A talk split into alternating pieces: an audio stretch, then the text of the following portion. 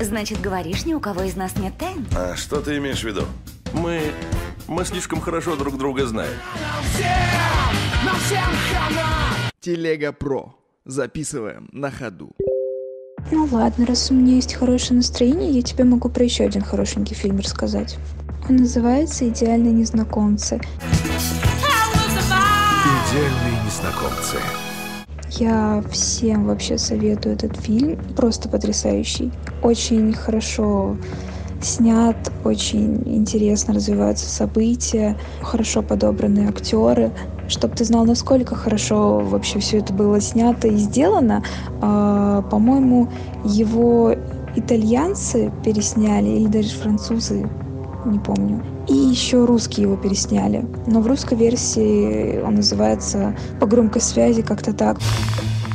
Но это дешевая пародия, когда ты просто смотришь на этот фильм, где там все до мелочей повторили диалоги. Так вот, а, фильм вообще построен чисто на одних диалогах, и все действие разворачивается в одном вечере, в одном и том же месте, на совместном ужине всех друзей.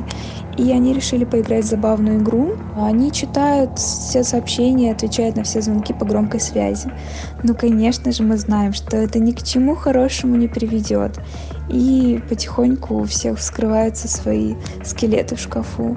Если честно, этот фильм еще раз заставил меня задуматься о том, что, скорее всего, я не хочу заводить отношения. Это все настолько хрупко, что банальность, э, беспарольность твоего телефона может разрушить все.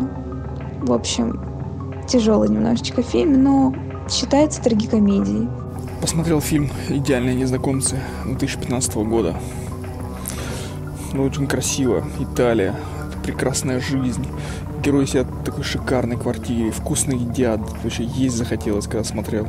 Смотрится легко, все обсуждаемые проблемы понятны. У всех есть такие э, жизненные, семейные, бытовые проблемы и неурядицы. Э, мне понравился момент э, с подменой телефонами. Это, конечно, очень круто. И который возник из-за этого словесный пинг-понг тоже неплохой.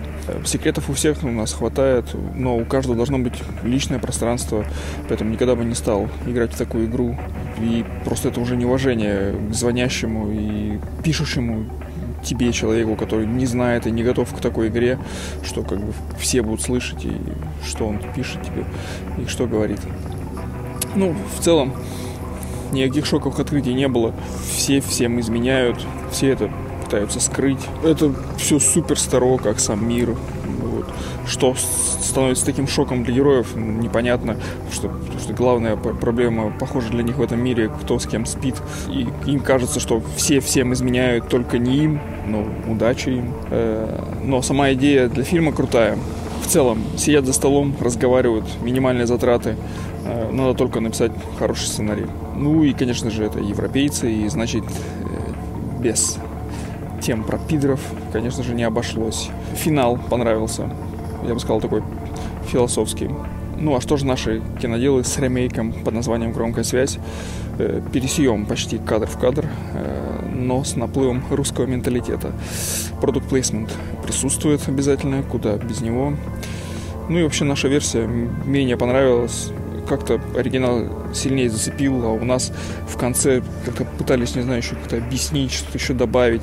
По-моему, было лаконично и круто сделано в оригинале, когда все просто кончилось, оборвалось, э, когда без всяких там объяснений особенно. Ну, мне понравилось больше. В целом очень неплохо. Катюш, дай. Дай мне телефон. Ты пожалуйста. сейчас перегибаешь. Я перегибаю. Че, охренела? Мужчина не с Марса. Че ты несешь?